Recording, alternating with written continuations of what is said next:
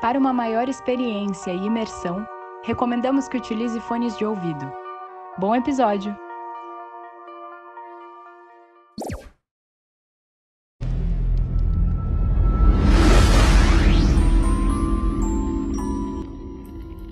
Olá, sejam bem-vindos ao Espaço Indecifrável. Recadinhos iniciais, não esqueça de seguir a gente na plataforma que você estiver escutando, seja Spotify, Amazon, Google Podcast, Apple Podcast, Deezer ou outras plataformas, e também compartilhar o Espaço Decifrável com alguém que você acha que irá curtir as histórias relatadas no nosso podcast, pois assim você ajuda o nosso projeto a alcançar mais mentes curiosas. Gostaríamos de agradecer agora aos nossos seis apoiadores, o Rodrigo Teixeira, o Nicásio da Silva, o Renan Amorim, a Francisca Matos, a Eduarda Guimarães e agora a Camila Gutierrez, que são os nossos apoiadores indecifráveis e que estão contribuindo com a vida do nosso projeto. Obrigado pelo apoio, galera.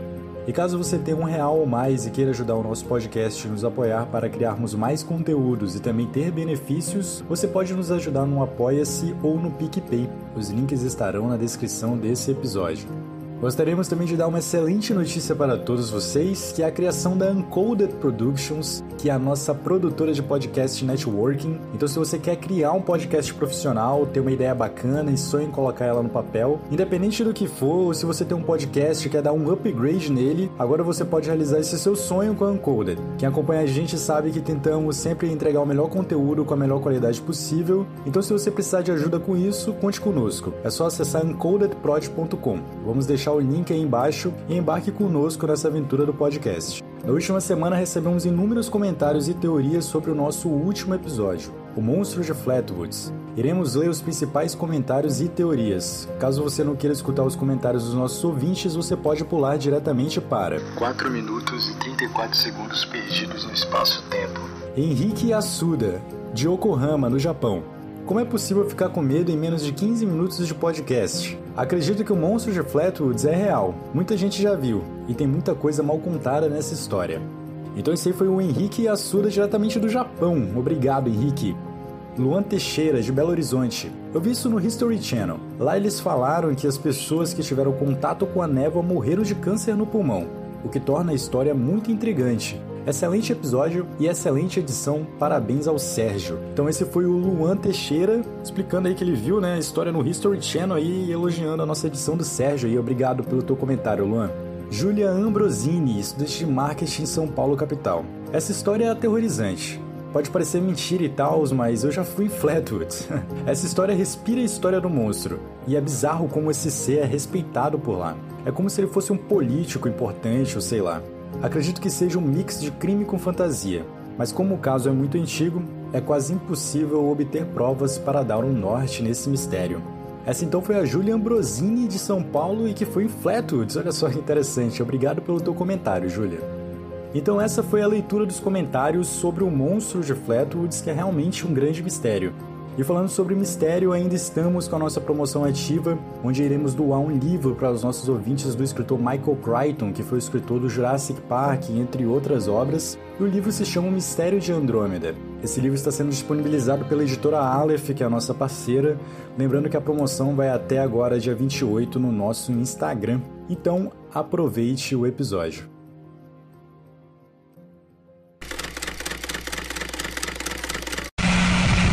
Episódio 24 O estranho caso da família Jameson. Oklahoma, Estados Unidos. Era outubro de 2009. A família Jameson era formada por Bob Jameson, de 44 anos, Sharon Jameson, de 40 anos, e a filha, Madison Jameson, de 6 anos. Eles moravam na cidade de Eufaula, Oklahoma, Estados Unidos uma cidade muito pequena e com menos de 6 mil habitantes. A cidade era calma e considerada segura para começar uma família. Mas os Jamesons já moravam lá antes de ter Madison. Eles estavam à procura de um terreno numa cidade vizinha, onde pretendiam começar a construir a sua nova casa.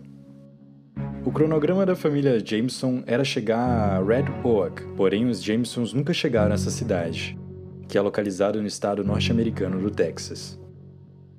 Em 16 de outubro, apenas alguns dias após a saída da família de Alfalfa, seu caminhão foi descoberto no condado de Latimer, ainda em Oklahoma.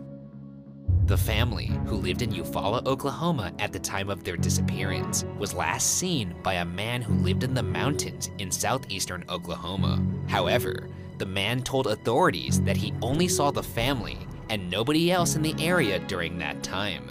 Officially, the Jamesons were near this area to view a 40 acre plot of land that they were looking to purchase. Bizarrely, they plan to live on that land in a storage container that they already owned on their current property in Eufaula. Fazendo com que a família Jameson fosse considerada desaparecida. Apenas o cachorro deles, Maisie, estava lá dentro. Ela estava gravemente desnutrida, mas viva. Qualquer suspeita de roubo evaporou com a descoberta dos 32 mil dólares no caminhão. Os telefones celulares, identidades e carteira dos Jamesons também estavam lá. Logo, a polícia descobriu evidências de vídeo, mas o que eles viram não respondeu a nenhuma pergunta. Em vez disso, o caso ficou ainda mais estranho. A polícia teve acesso às imagens do sistema de segurança residencial desde o dia do desaparecimento e esse vídeo contou uma história assustadora.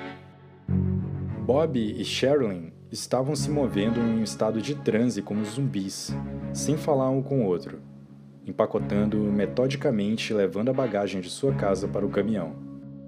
Muitas vezes parando e apenas olhando para o nada, ou fazendo viagens entre sua casa e o veículo sem realmente carregar nada. Em uma das viagens silenciosas ao caminhão, Sherilyn pegou uma pasta marrom. Esta e sua arma são os únicos dos dois itens que sumiram junto com a família. Em um fechamento parcial da polícia, não há nenhuma explicação oficial sobre o que aconteceu com a família Jameson. O único fechamento nesse caso ocorreu mais de quatro anos após seu desaparecimento, quando os caçadores descobriram seus restos mortais a três milhas de onde a caminhonete havia sido encontrada. Os corpos de dois adultos e uma criança pequena foram encontrados deitados de bruços, alinhados um ao lado do outro. Como muito tempo havia passado desde sua morte, os especialistas forenses tiveram de estar envolvidos na identificação. Eles confirmaram que esta era a família Jameson. O que eles não puderam confirmar foi a causa da morte. O único vestígio de evidência foi um pequeno orifício no crânio de Bob, mas as suspeitas iniciais de que foi um ferimento à bala foram descartadas pela polícia. Teorias Embora não haja evidência suficiente para explicar o que aconteceu com os Jamesons, existem muitas teorias que tentam preencher o vazio. Uma das teorias foi que a família fingiu a própria morte ou conseguiu proteção a testemunhas.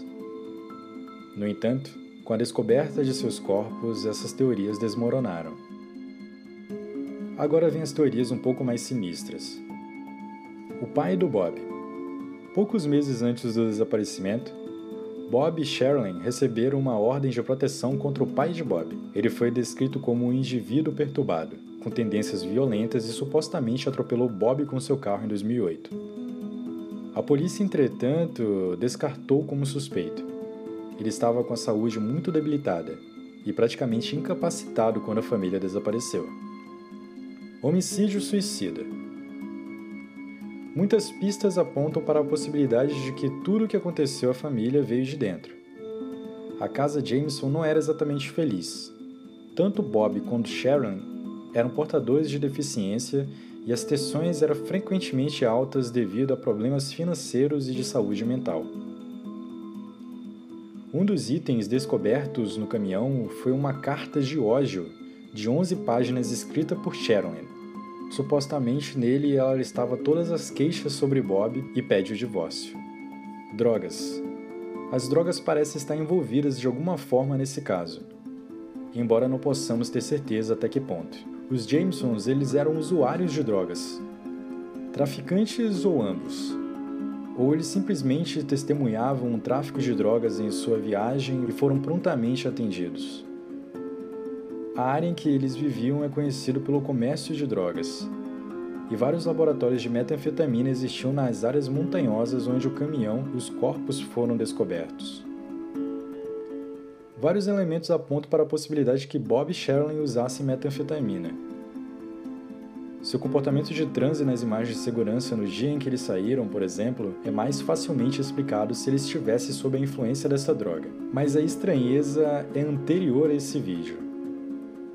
Nos meses que antecederam o desaparecimento, Bob e Sharon perderam muito peso e exibiam um comportamento estranho e paranoico. Todos os três membros da família, incluindo a pequena Madison, viram fantasmas e espíritos na casa. O próprio Bob foi ao padre local pedindo conselho sobre como lidar com a sua casa mal assombrada. Algumas evidências sugerem que eles também poderiam estar vendendo drogas. A grande quantidade de dinheiro encontrada no caminhão surpreendeu seus amigos e familiares, já que Bob e Sharon eram inválidos e não estavam trabalhando. A mãe de Sharon, durante uma recente visita à casa deles, ouviu Bob dizer à esposa que ele sabe como conseguir dinheiro e não quer envolvê-la. E não podemos esquecer o fato de que a arma de Sharon e a mala marrom, considerada pela polícia como contendo dinheiro, foram as únicas duas coisas que desapareceram para sempre.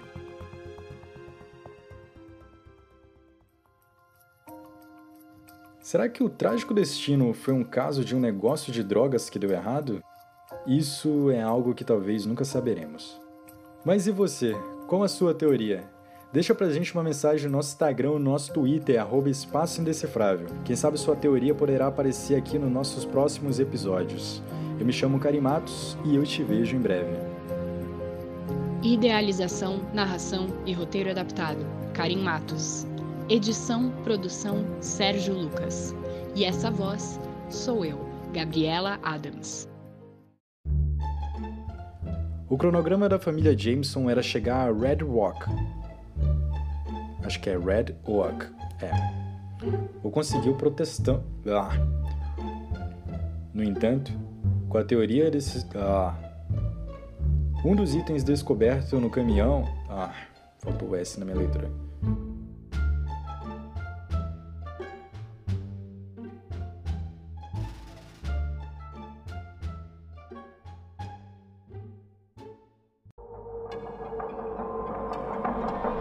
Esse foi um podcast Uncoder.